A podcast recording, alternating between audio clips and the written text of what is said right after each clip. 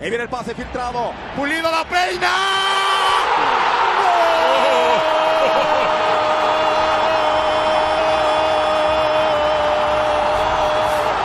¡De Guadalajara! El bofo que la pelea. Aquí aguanta Bautista. El disparo. ¡Golazo!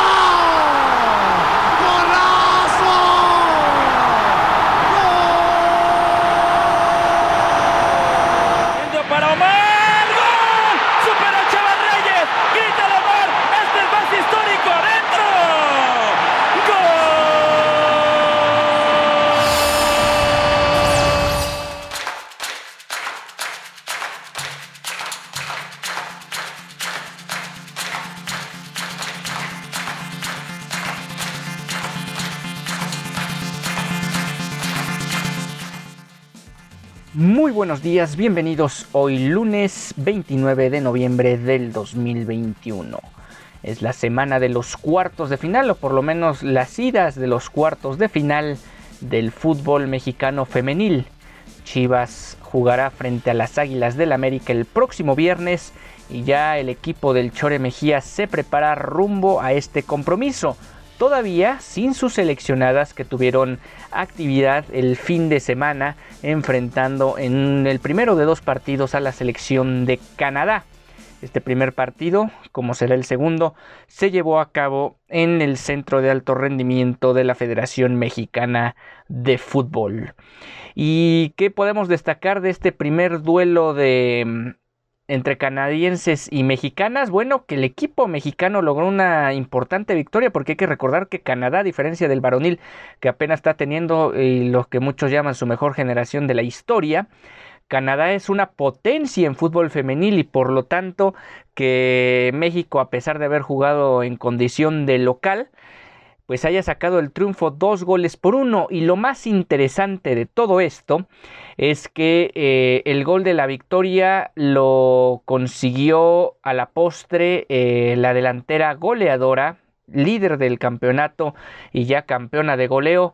Alicia Cervantes, la delantera de Chivas, demostró su categoría una vez más y le dio la victoria al equipo de Mónica Vergara que siguen siendo, pues deben ser más duros los cuestionamientos. Tal vez no se toma la relevancia mediática que tiene el equipo varonil, pero aquí también habría que cuestionar a Mónica Vergara, sobre todo porque cada vez empieza a tener mucho más reflectores la liga local y por lo tanto, que es la base de su selección, debería también tener en sí mismo la selección femenil este tipo de focos. A lo mejor no llegar a, a los vicios que se tiene el varonil, pero sí exigir un poco más o por lo menos cuestionar un poco más las decisiones que se toman alrededor de este combinado tricolor. Y una de ellas es que más allá de que Alicia Cervantes le da la victoria a México, pues llama la atención que para empezar no inicia como titular, siendo la que claramente se encuentra en el mejor momento de las goleadoras que, o las delanteras que tiene la selección mexicana.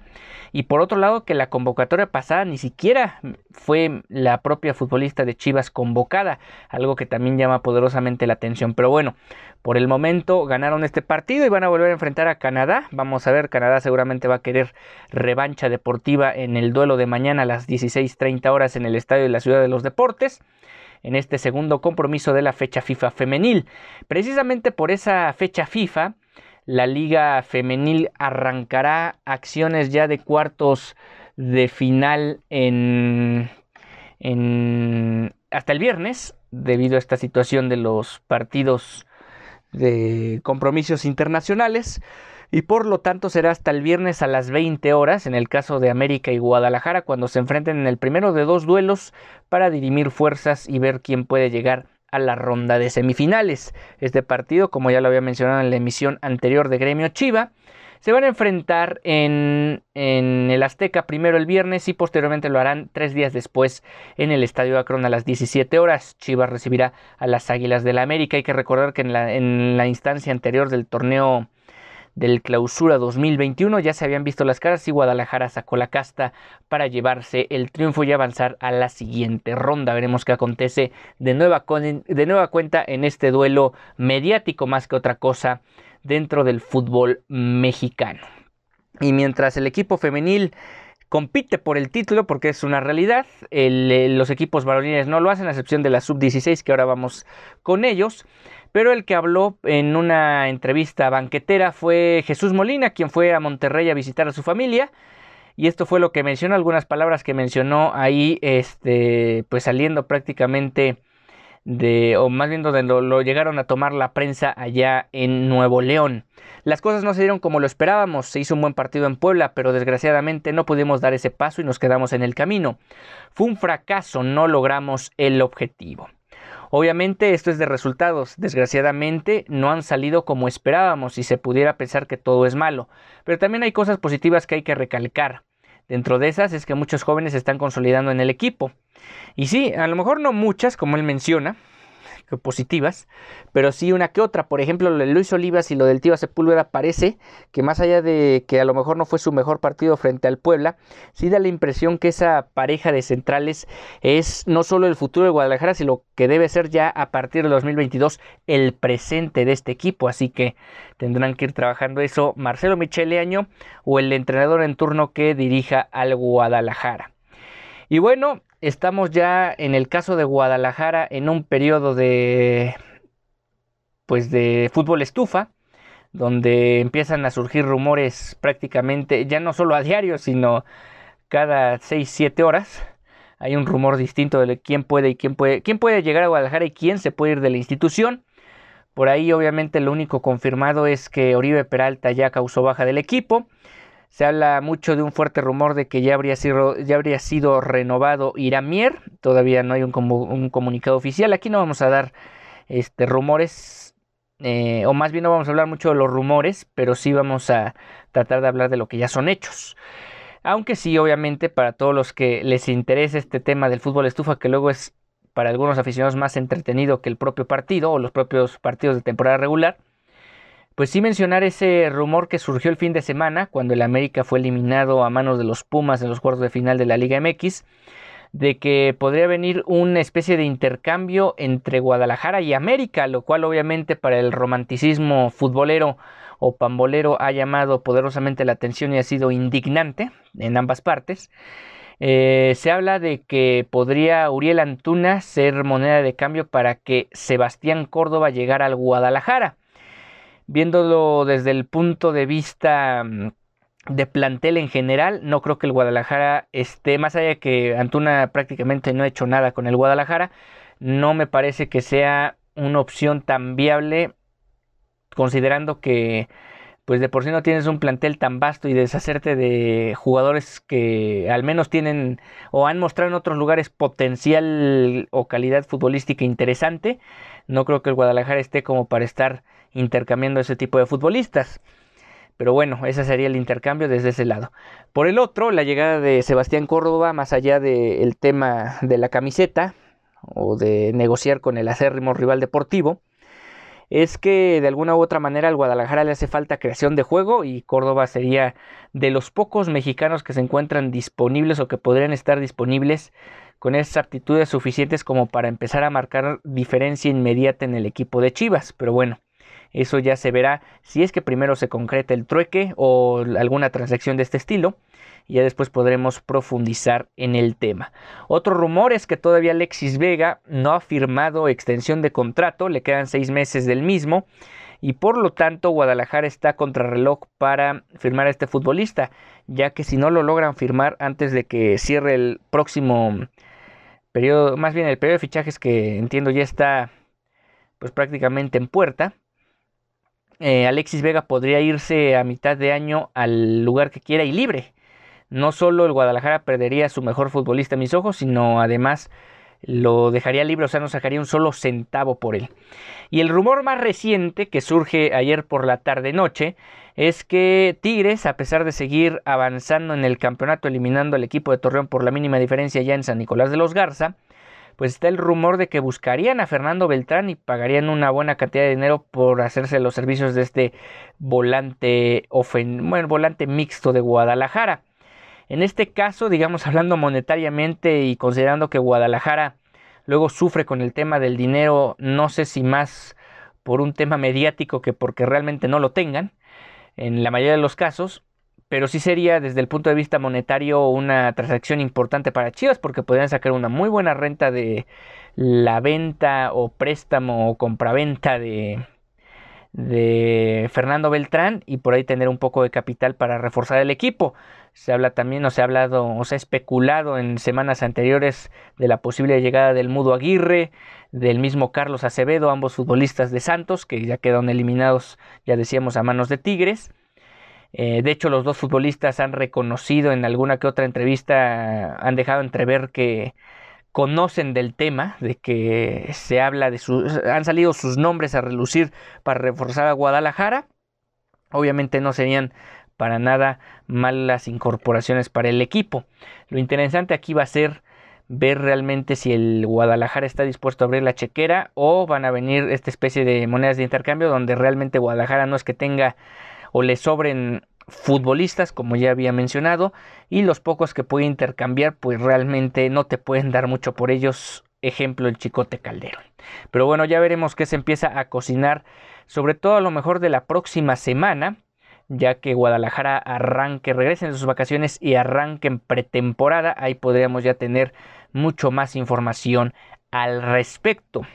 Por lo pronto, esta semana se la dedicaremos en exclusiva a lo que acontezca o la previa del partido del viernes o de la serie de cuarto final ante las Águilas del América Femenil. Y ya lo decíamos, el único equipo varonil que más o menos está ahí marcando alguna diferencia importante es el, la sub-16. Derrotó 2 por 1 en la mañana del sábado en Verde Valle al equipo de Cruz Azul. con eso pudo regresar de una desventaja que tenía en el partido y con esto meterse a las semifinales de la categoría. 2-1 goles de Gael Camarena al 53 y Hugo Camberos al 78. Antes ya se había adelantado el equipo de la máquina con gol de Sadiel Pineda al 12 vía la pena máxima. Pero bueno, el equipo que comanda Luis Felipe Peña le pudo dar vuelta a la situación y ahora se han instalado en la ronda de semifinales. Y a Mauri Vergara, el pasado 25 de noviembre, en el marco del Día Internacional de la Erradicación de la Violencia contra las Mujeres, el presidente del grupo OmniLife recibió al embajador de Estado, perdón, de Reino Unido en México, el señor John Benjamin, quien realizó una gira para fortalecer vínculos entre su país y el nuestro. Y bueno, dentro de estos vínculos, pues bueno, digamos que eh, se firmó un convenio donde se suma a Mauri Vergara y, tal cual organización a He for She, que es un acuerdo para erradicar la violencia contra niñas y mujeres en el grupo OmniLife Chivas. Pues ahí está este pues acuerdo, convenio que firmó el dueño de Guadalajara, que de hecho lo hicieron este este acuerdo o la firma de este acuerdo lo hicieron en el propio, en el propio estadio Akron, en, las, en el propio terreno de juego. Y bueno, ahí subió el Guadalajara la información tanto a su página web como a redes sociales. Y ya para cerrar la emisión del día de hoy, vamos a hablar un poco sobre mm, un equipo de leyendas de Chivas, que no es la primera vez que andan recorriendo primero el país y ahora ya van más allá de, de las fronteras de México en específico Estados Unidos, así como la selección mexicana hace partidos para ganar dinero en Estados Unidos, pues ya no solo también lo hacen los clubes profesionales, sino ya también lo realizan exfutbolistas. Aunque en este caso este partido se llevó a cabo en México, en concreto en, Veracruz, en Jalapa. Em, pues varios exfutbolistas de Guadalajara han armado una especie de equipo que denominan leyendas de Chivas de Guadalajara y andan teniendo partidos alrededor de, ya lo decíamos, México y Estados Unidos, obviamente cobrando una lanita, obviamente no como profesionales, pero sí, pues se cobra la entrada de estos partidos, ellos se llevan alguna lana con la gente que organice los duelos. Y en este caso enfrentaron a un equipo de leyendas de los tiburones rojos del Veracruz, un, un equipo que por cierto está extinto en, en nuestro país. Y el equipo de leyendas ganó tres goles por uno. Los goles fueron cortesía de Ramón Ramírez, Alberto El Venado Medina y Carlos Salcido. Entre algunos futbolistas que, que participan en estos duelos regularmente de leyendas de Guadalajara. Está el propio Ramón Ramírez, Carlos Salcido, el Venado Medina, Salvador Carmona, que ya son como dos Salvador Carmona del peso que tiene actual, en la actualidad este exfutbolista, lo mismo que Diego Martínez, Ramón Morales, también por ahí luego anda el Pirata Castro, em, Omar Esparza, Johnny Magallón, Héctor Reynoso, incluso, ya lo, hemos, lo, lo mencioné en algún otro espacio, que eh, Matías Almeida también ha llegado a formar parte ya en alguna ocasión allá en Estados Unidos, vistiendo la camiseta de Guadalajara en estos partidos que llevan a cabo, eh, ya lo decimos, tanto en territorio nacional como en la Unión Americana.